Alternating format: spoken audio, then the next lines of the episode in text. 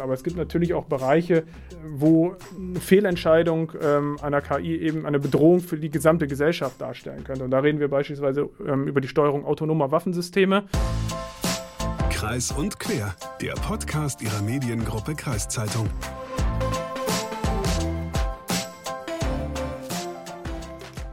Hagen, sagt dir der Yearbook-Trend etwas, der gerade auf so vielen Social-Media-Plattformen kursiert? Schöne Frage, natürlich nicht, das weißt du ganz genau. Aber bitte erklär's mir, was hat es damit auf sich?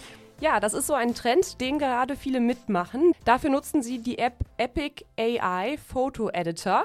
Und wie der Name schon sagt, steckt dahinter eine künstliche Intelligenz. Du lädst in die App ein paar Fotos von dir hoch und die künstliche Intelligenz kreiert so typische Jahrbuchfotos von dir so im 90er-Jahres-Style. Also so typisch amerikanisch. Mal bist du dann irgendwie ein Footballspieler, mal bist du ein Bücherwurm. Ah, okay. Aber ich habe in den 90er Jahren ja schon gelebt. Von daher gibt es schon Fotos von mir, wie ich so aussehe. Ja, aber die App weiß ja nicht, wie du aussahst in den 90ern. Die rechnet das dann so zurück. Du hast dann quasi ah. jetzt dein Bild von jetzt hochgeladen und die App rechnet dann so, okay, als du jung, jünger warst, sahst du so und so aus. Und sehen die Bilder wenigstens so ein bisschen aus wie damals? Ja, die sehen täuschend echt aus. Also die sind wirklich gut gemacht, finde ich. Auch schon ein bisschen erschreckend mit der künstlichen Intelligenz. Und damit sind wir auch schon beim Thema dieser Folge. Künstliche Intelligenz. Äh, herzlich willkommen zu einer neuen Folge Kreis und Quer, ein Podcast der Mediengruppe Kreiszeitung. Ich bin Hagen Wolf. Und ich bin Leslie Schmidt. Künstliche Intelligenz ist überall gerade sehr oft Thema. Ob das jetzt so eine App-Spielerei ist, wie wir eben ja schon gesagt haben, oder ob das Chat-GPT ist, die dir einen Aufsatz schreiben kann, oder Lebensmittel, deren Zusammenstellung von der KI geplant wurde. Und bei dieser ganzen Thematik drängt sich berechtigterweise immer mehr die Frage auf, kann uns diese KI gefährlich werden? Wird sie Arbeitsplätze kosten? Und müssen wir sie noch stärker kontrollieren? Über all das habe ich mit Dennis Kenshi Kipka gesprochen. Er ist Professor für IT-Sicherheitsrecht.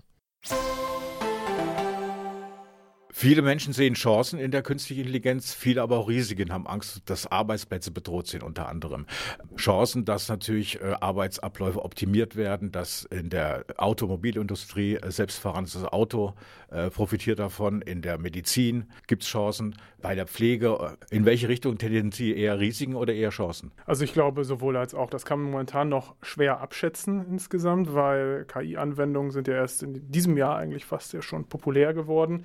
Ähm, natürlich ist es so, dass gewisse Sorgen nicht unberechtigt äh, sind, wenn es beispielsweise darum geht, dass standardisierte Arbeitsabläufe erleichtert werden sollen, unterstützt werden sollen. Ähm, andererseits ist es natürlich so, KI kann noch nicht alles. Also wenn wir jetzt gerade über den Arbeitnehmer reden, der sich die Sorge um seinen Arbeitsplatz macht, wird es immer so sein, auch in den nächsten Jahren noch, dass es hochqualifizierte Fachexperten gibt. Das heißt also, ähm, gegenwärtig haben wir den Entwicklungsstand von der KI, dass man vielleicht eine gewisse Vorfilterung machen kann von monotonen, einfachen Tätigkeiten. Aber wenn es wirklich äh, darum geht, Details zu bewerten, konkrete Einzelfälle ähm, zu bewerten, dann sind wir noch nicht so weit, dass wir sagen können, ähm, wir können das der KI ganz ungesehen überlassen. Sie sagen noch nicht so weit. Das heißt, äh, irgendwann wird es soweit sein. Ja, also das kann man natürlich nicht zu 100 Prozent momentan sagen. Also ähm, KI ist in der Lage zu lernen, deswegen reden wir hier auch über maschinelles Lernen letzten Endes. Ähm, und der Vorteil bei KI ist ja eben, ähm, dass ähm, die KI aus bestimmten Daten lernt, ohne jetzt explizit dazu programmiert zu werden. Und ähm, das bedeutet letzten Endes, dass KI-Systeme, ähm, die maschinell lernen, sich eben so weiterentwickeln können, dass sie eben auch Aufgaben bewältigen können, die ursprünglich nicht für sie vorgesehen waren. Und da haben wir ja bereits einige Fälle, also einiges hatten Sie jetzt ja auch schon genannt, beispielsweise ähm, autonomes Fahren, wo eben Fahrzeuge aus den Daten lernen, die sie eben aktiv während der Fahrt sammeln und sich so natürlich auch an neue Fahrsituationen anpassen können. Spracherkennungssysteme, da ist KI momentan auch ganz stark und die lernen ja auch aus den Daten, die dort verarbeitet werden. Äh, und beispielsweise medizinische Diagnostik, da haben wir auch schon drüber gesprochen. Ähm, und dort lernen diese KI-Systeme beispielsweise von den Daten, die sie von den Patienten sammeln. Wie, äh, wie gefährlich ist eigentlich die künstliche Intelligenz, wenn es darum geht, äh, Stimmen, Bilder oder auch Dokumente zu fälschen? Also da ist es definitiv schon sehr gefährlich. Ähm, also da haben wir fast auch schon mehr Anwendungsfälle als eben bei den guten Sachen, muss man sagen. Ähm, wir haben ja gesehen, Deepfakes ist, glaube ich, bei jedem ähm, ein Begriff und es gibt eben heute auch KI-Systeme, die schon in der Lage sind, ähm, solche realistischen Deepfakes ähm, tatsächlich zu erstellen. Also es können ähm, beispielsweise Bilder sein, ja, wie Donald Trump irgendwie öffentlich in New York festgenommen wird. Es können Stimmimitationen sein, aber es können auch Texte sein, die eben täuschend echt geschrieben werden und äh, suggerieren, dass sie von jemand anders stammen. Ähm, und diese Technologie kann letzten Endes für verschiedene Zwecke eingesetzt werden, ähm, beispielsweise auch zur Verbreitung von Desinformation, also politische äh, Manipulation, Beeinflussung, äh, Beeinflussung von Wahlen oder auch ähm, Diskreditierung, Schädigung von Personen. Also was wir zum Beispiel auch erleben, ähm, in Spanien hat, jetzt, hat es jetzt einen jüngsten Skandal gegeben, ähm, wo eben eine ähm, KI dazu genutzt wurde, von ähm, Schulkindern Nacktfotos zu generieren. Das sind natürlich keine realen Fotos, aber das ist zurzeit ein Riesenskandal gewesen. Und das zeigt auch die Gefahren. Ja, ich meine, wenn solche Fotos auf einmal wie echt aussehen und zirkulieren, bedeutet das natürlich auch erhebliche Gefahr von Mobbing an der Stelle. Das heißt also, jeder könnte im Grunde genommen betroffen sein, von einer KI diskreditiert zu werden. Ja, theoretisch könnte jeder betroffen sein. Es ist natürlich für eine KI umso leichter, je mehr Informationen über eine Person im Netz auffindbar sind. Und gerade auch mit den Informationen aus dem Netz ähm, kann ja auch sehr, sehr viel ähm, an, an Informationen angereichert werden. Ähm, und da ist es eben so, dass Politiker natürlich äh, besonders häufig betroffen sind oder ansonsten VIPs, Promis, wo natürlich auch viele Bilder, viele Videos, Texte, ähm, auch Stimmproben im Netz abgreifbar sind. Und äh, da können natürlich äh, perfekt solche Deepfakes mit generiert werden. Deepfakes, das ist übrigens auch das, was die App macht, von der wir am Anfang gesprochen haben. Nur, dass die meisten Nutzerinnen und Nutzer da eben freiwillig ihre Daten hingegeben haben. Und diese Daten, die behält doch die App bestimmt. Ja, also angeblich werden die Daten gelöscht, nachdem die Bilder erstellt werden. Also die werden nur zu diesem Zweck gespeichert. Aber in den Nutzungsbedingungen, da steht auch drin, dass die Bilder für Forschungs- und Entwicklungszwecke genutzt werden können. Okay, angeblich. Also sicher kann man da nicht sein. Aber zurück zu Professor Dennis Kenchi Kipker. Äh, das habe ich nämlich auch gefragt. Wie muss man dagegen vorgehen, dass sich die die KI mehr oder minder verselbstständigt. Dann frage ich mal den Sicherheitsexperten, was kann man dagegen machen? Muss der Gesetzgeber da irgendwie schneller reagieren oder wie, welche Möglichkeiten gibt es da? Also ich glaube, die Möglichkeiten der gesetzlichen Regulierung sind da relativ eng gefasst. Und KI ist ja nur ein Beispiel. Also wenn wir generell über Technologieregulierung reden, ähm, hinkt die Politik und damit der Gesetzgeber allermeistens hinterher. Das sehen wir im Bereich Cybersicherheit und das sehen wir auch im Bereich künstlicher Intelligenz. Also beispielsweise ist schon seit Jahren ähm, auf der Ebene der Europäischen äh, Union ein spezieller Artificial Intelligence Act, also ein Gesetz speziell zum Schutz vor risikoträchtiger KI KI ähm, in der Mache, aber ähm, wir sehen jetzt die Entwicklungen, ja, haben das Gesetzgebungsverfahren überholt. Also wenn wir äh, diesen Podcast jetzt vor einem Jahr aufgezeichnet hätten, also wenn wir ihn überhaupt vor einem Jahr aufgezeichnet hätten, ähm, da hat man eben viele dieser Risiken noch gar nicht so richtig kommen sehen. Also KI hatte schon gewisse Anwendungsszenarien, aber die großen Risiken und auch die Missbrauchsrisiken und auch die Sorgen, über die wir gesprochen haben, also beispielsweise im Hinblick auf Arbeitnehmer, ähm, die sind ja erst äh, mit, dem, mit der wachsenden Zahl der Einsatzszenarien ähm, dazugekommen. Und deswegen ist es immer schwierig zu sagen, wir regulieren regulieren jetzt eine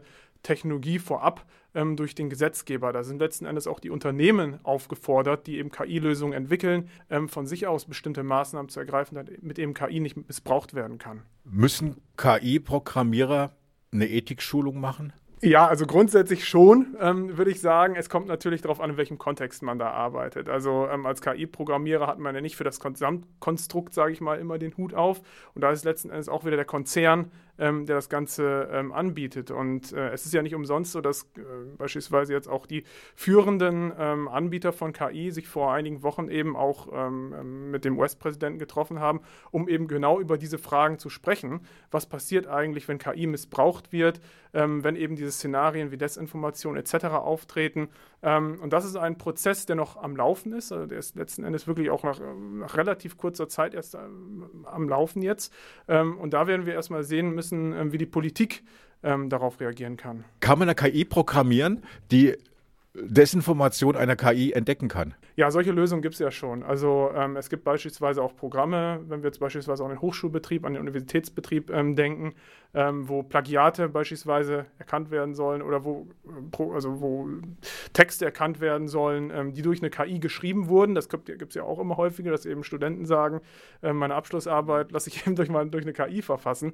Ähm, das ist aber natürlich nicht 100 Prozent möglich, das zu erkennen, zum einen. Ähm, und auch die KI macht bei der Erkennung Fehler. Das ist auch schon nachgewiesen worden. Das heißt, da stehen uns im nächsten Jahr noch einige Herausforderungen bevor. Und das betrifft aber nicht nur Studenten- oder Hochschulbetrieb, ähm, sondern letzten Endes auch ähm, Journalismus ähm, an der Stelle oder auch ganz normale Arbeitnehmer, die dann einfach ungefragt einen Teil ihrer Arbeit ähm, an die KI auslagern. Und das ist natürlich nicht so ohne weiteres zulässig. Also da haben wir beispielsweise auch Datenschutzprobleme ähm, oder, oder betriebsrechtliche Anforderungen, die dem entgegenstehen. Äh, wird das irgendwann mal möglich sein, dass eine KI auch äh, menschliche Gefühle oder so sowas wie eine Seele entwickeln kann, so, so ein Verständnis für Recht und Unrecht? Also Grundsätzlich ist es so, ähm, dass man einer KI jetzt nicht per se eine Seele oder irgendwie eine Art von Bewusstsein programmieren kann. Also die KI ist eine Maschine, darüber reden wir letzten Endes, ähm, die auf Daten und Algorithmen ähm, basiert. Und sie muss mit bestimmten Daten gefüttert werden. Also sie kann jetzt nicht von sich aus erstmal Emotionen oder irgendwie Empfindungen empfinden.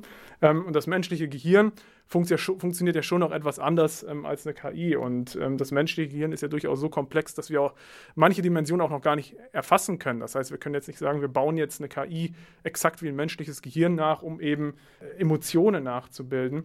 Was eine KI durchaus aber lernen kann, und das ist auch schon jetzt möglich, den Umgang mit Menschen, das heißt die Interaktion mit Menschen. Also wenn beispielsweise ein Mensch mit einer KI schreibt oder interagiert, äh, wo dann festgestellt wird, der ist irgendwie traurig, dann ähm, kann die KI durchaus wahrnehmen oder lernen, dass das eben ein negatives Gefühl ist letzten Endes. Aber natürlich kann die KI nicht die gleichen ähm, Empfindungen haben wie ein Mensch. Das ist dann mehr so eine Art maschinelle Einstufung. Und ähm, also wir haben den Punkt, dass man KI-Systeme bestimmte Arten von Emotionen heute bereits erkennen können und darauf reagieren können, ähm, aber eben selber jetzt nicht ein, ein Bewusstsein in Form von Emotionen ähm, haben. Das wäre ja noch gruseliger, wenn man der KI eine Seele programmieren könnte. Ja, noch kann man es nicht. Aber das ist dann so wie in einem Science-Fiction-Film irgendwie. Lieber nicht. Aber was für mich auch noch nach Science Fiction klingt, sind diese Beispiele, wo die KI in der Lebensmitteltechnologie eingesetzt wird.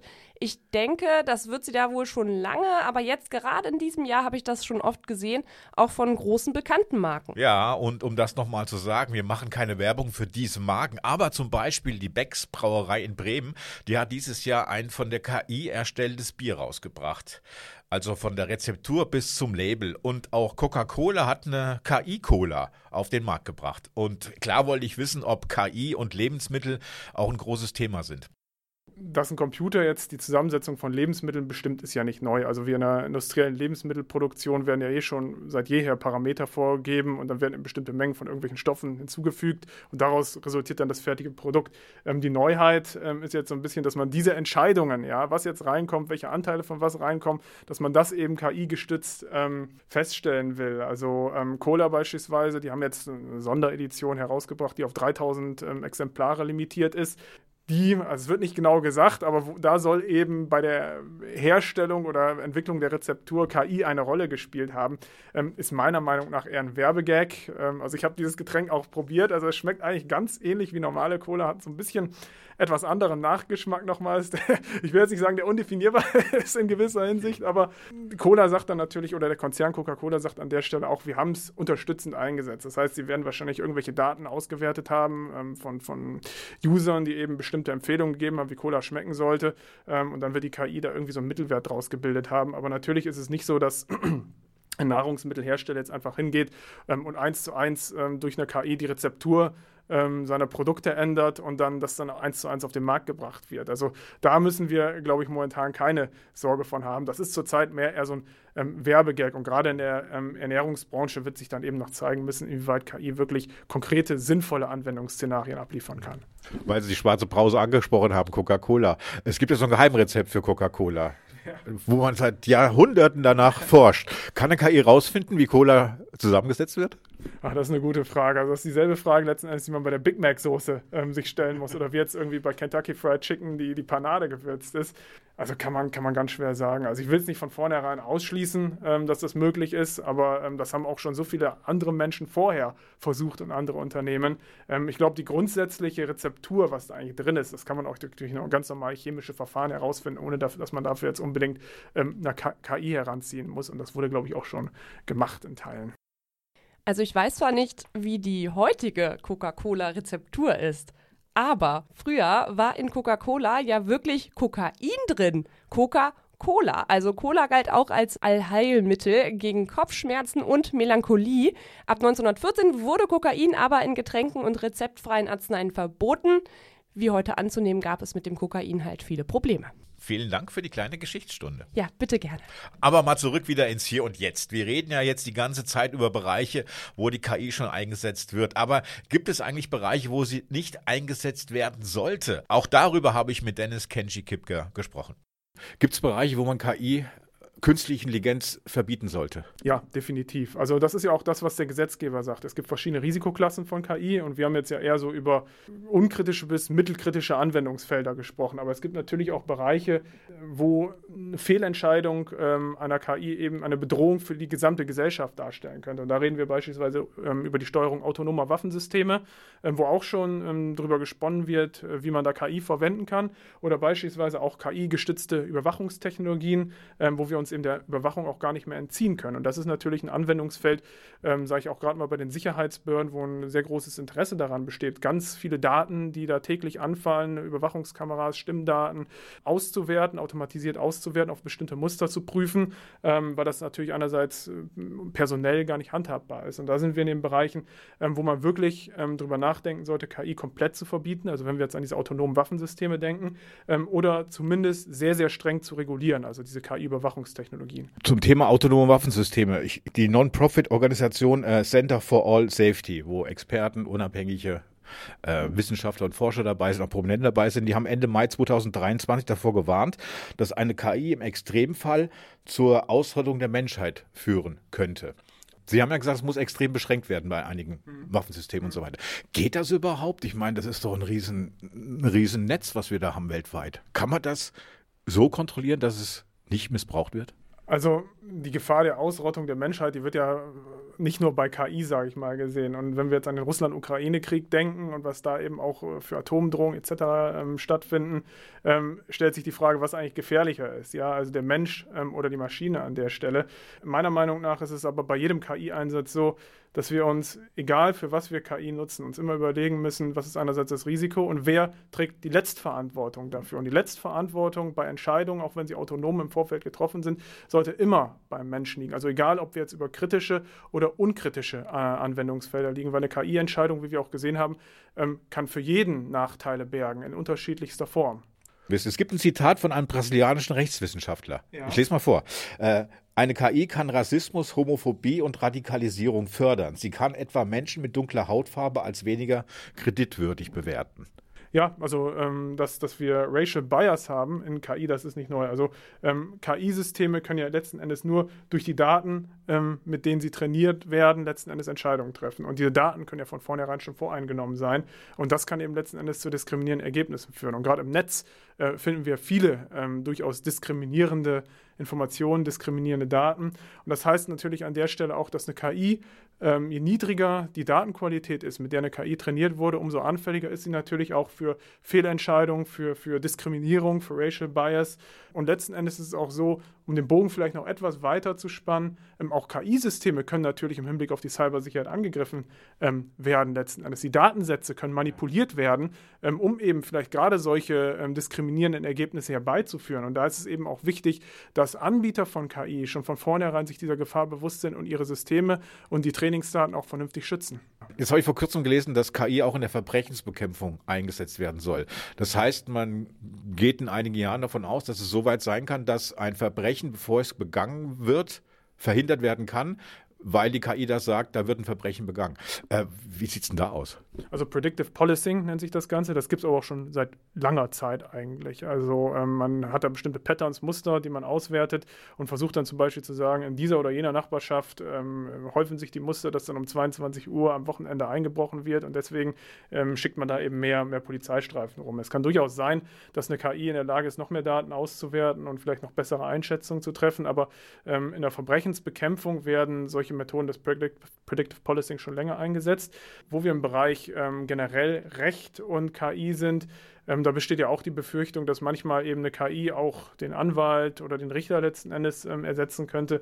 Ähm, aber ich glaube, da kann man eine Warnung geben. Also ähm, gerade im Gerichtsverfahren oder in Strafprozessen kommt es auch sehr, sehr häufig darauf an, wie verhält sich eigentlich ein Mensch, äh, wie gibt er sich. Ja, also es gibt ja auch nonverbale Kommunikation, ja, die Menschen untereinander feststellen können. Und da hatte ich ja eingangs ja auch schon gesagt, noch ist eben eine KI nicht in der Lage, ähm, emotional zu denken oder auch Emotionen in dieser Form auf einer, so einer feinen Ebene wahrzunehmen. Und das, äh, das zeichnet ja einen guten Anwalt auch aus an der Stelle, dass er eben so eine Situation einschätzen kann. Das zeichnet einen guten Richter aus. Ähm, und ich glaube, dass wir in der Justiz äh, generell sagen können, dass in Abgrenzung zu dem Predictive Policing, ähm, dass eine KI Anwälte jetzt oder Richter ersetzt, ähm, das wird, glaube ich, nicht kommen. Das kann ich mir auch nicht vorstellen, dass eine KI jemals nonverbale Kommunikation wahrnehmen kann. Wobei ich auch nicht gedacht hätte, dass die KI das kann, was sie jetzt schon kann. Ähm, wir wissen ja auch nicht, wie sich das so weiterentwickelt. Ja, das wissen wir echt nicht. Das wird sich noch um einiges weiterentwickeln. Mich hat aber auch mal interessiert, was der Rechtsanwalt Roman von Alvensleben zu dieser Thematik sagt. Kann eine KI später seinen Job als Anwalt übernehmen? Also ich, ich selber habe keine Angst davor, dass KI mich ersetzen kann. Ich glaube, eine künstliche Intelligenz ist ja mathematisch aufgebaut und Jura ist nicht mathematisch. Man hat manchmal schon den Eindruck, als sei es so. Vielleicht kann man auch eine Beratung machen, äh, wenn da jemand fragt, ich habe einen Kaufvertrag geschlossen, das jetzt ist mein Schuh kaputt oder die Sache, die ich erworben habe, was habe ich für Rechte? Das wird eine künstliche, künstliche Intelligenz machen können. Äh, ist dann eine günstige Intelligenz, wenn ich das mal so sagen darf, da ist die Schlussfolgerung immer gleich. Das ist ja theoretisches Recht. Aber das Praktische, Jura findet immer mit dem Mandanten statt, findet immer mit der Persönlichkeit statt. Und das wird man, glaube ich, schwer in künstliche Intelligenz mit allen Optionen, die da sich ergeben, ähm, einbringen und zusammenfassen und dann entsprechend beurteilen können. Jetzt habe ich gelesen, dass man erwartet, dass künstliche Intelligenz auch so bald so weit sein wird, dass sie äh, erkennen kann, wann Gefangene zum Beispiel oder welche Gefangene äh, bereit sind, eher bereit sind zu fliehen aus Gefängnissen. Oder welcher Mensch eher bereit ist, ein Verbrechen zu begehen, sodass man Menschen festnehmen kann, bevor sie ein Verbrechen begehen. Wie sieht denn sowas aus aus rechtlicher Sicht? Man nimmt einen Menschen fest, bevor er ein Verbrechen begeht. Gibt es das schon sowas? Nein, das ist komplett unzulässig. Im, im, in unserem Rechtssystem muss immer erst was passieren, bevor man dann die Grundlage hat. Also in so einem Staat möchte ich auch ehrlich gesagt nicht leben. Das hatten wir schon mal und da kann man ja mal schnell viel behaupten. Ne? Sie begehen morgen Verbrechen, Herr Wolf. Ich nehme Sie jetzt fest. Und dann sagst du, wieso, woher, warum? Und die Gedanken sind frei und die sollten auch immer frei bleiben. Man kann manchmal ja auch hasserfüllt über jemanden nachdenken, weil man sich über den aufregt, ob man dann etwas macht und ob man die Schwelle überwindet. Zum Jetzt geht's los, wie die Juristen gerne sagen. Äh, das halte ich für nicht vorhersehbar. Okay, jetzt gebe ich mal ein Beispiel. In Bayern hat man Klimakleber festgenommen, in Gewahrsam genommen, bevor sie sich festgeklebt haben. Ist das erlaubt? Naja, wenn Sie gewisse Tatmittel dabei haben, wenn Sie. Ja, man hat sie aus Wohnungen zu Hause geholt. Wenn man Erkenntnisse darüber hat, dass Sie sich verabreden, eine Straftat zu begehen, dann ist ja die Verabredung schon eine. Aber die Gedanken sind frei. Ja, die, die Gedanken, aber die Verabredung, das konkrete Umsetzen, haben auch einen Straftatbestand, Paragraph 30 StGB, Verabredung zu einem Verbrechen wir sitzen jetzt zusammen und planen was und sind dann äh, schon in der Planungsphase so weit, dass das ernst zu nehmen ist. Dann kann der Staat reagieren. Der Staat reagiert, reagiert nicht, wenn ein Mann eine Frau bedroht und sagt, ich bringe dich um. Ähm, da sagt die Polizei, es muss erst was passieren, bevor wir eingreifen können. Das stimmt für mich was nicht. Ja, also der Staat würde oder die Polizei würde dann eine Gefährderansprache machen, sicherlich, wenn die Schilderungen der Frau glaubhaft sind, ob das dann verhindert, dass was passiert. Ich glaube, man muss das auch im Einzelfall betrachten. Gab es zum Beispiel mehrfach schon äh, Auffälligkeiten in dieser Beziehung? Gibt es ähm, Gewalttätigkeiten, war die Frau schon mal da und so weiter? Manchmal wird das ja auch instrumentalisiert, das darf man auch nicht vergessen. Die Frau behauptet was oder der Mann behauptet etwas, damit es eine Platzverweisung gibt. Dann wird man ja auch weggeschickt, muss 14 Tage im Hotel wohnen. Man kann auch eingesperrt werden, in Gewahrsam genommen werden. Ich habe einige Fälle, in denen Männer in äh, Polizeigewahrsam genommen worden sind, weil sie halt vor der Haustür rumrandaliert haben. Also ich würde sagen, der Staat macht da schon was. Es kommt immer darauf an, wie der Beamte, der das entgegennimmt, da auch reflektiert und sagt, ich habe da eine Gefährdungssituation und der gehe ich nach. Also ich würde jetzt nicht pauschal sagen, da macht man nie was. Da gibt es auch rechtliche Instrum Instrumentarien, um da entsprechend handeln und reagieren zu können. Ja gut, mit dem Thema Gefährderansprache driften wir jetzt, glaube ich, so ein bisschen ab in den True Crime-Bereich. Ich bin auf jeden Fall gespannt, wie sich das Ganze so weiterentwickeln wird. Ich denke, die KI, die wird aber noch Dinge vollbringen, die wir Otto Normalverbraucher uns gar nicht vorstellen können. Ja, und hoffentlich wird das nicht im Untergang der Menschheit enden. Es gibt ja genug Filme, in denen eine KI Amok läuft und bestenfalls werden da Menschen umgebracht und schlechtestenfalls die ganze Menschheit. Ich meine, wenn eine KI auf den Trichter kommt, dass die Erde am besten ohne Menschen überleben könnte, dann wird es wohl das Ende sein. Ja, deswegen mag ich Science-Fiction-Filme auch nicht so gerne. Aber gut, lassen wir das mal so stehen. Wir sind am Ende der Folge angekommen. Wir hoffen, es hat euch gefallen. Falls ja, dann lasst gerne eine Bewertung bei Spotify und Koda. Würden wir uns sehr freuen. Ja, und folgt uns gerne auf Facebook und Instagram unter mk-podcast. Und vergesst natürlich nicht, Elona auszuprobieren, das digitale Angebot der Mediengruppe Kreiszeitung. Bis nächste Woche. Bis dahin.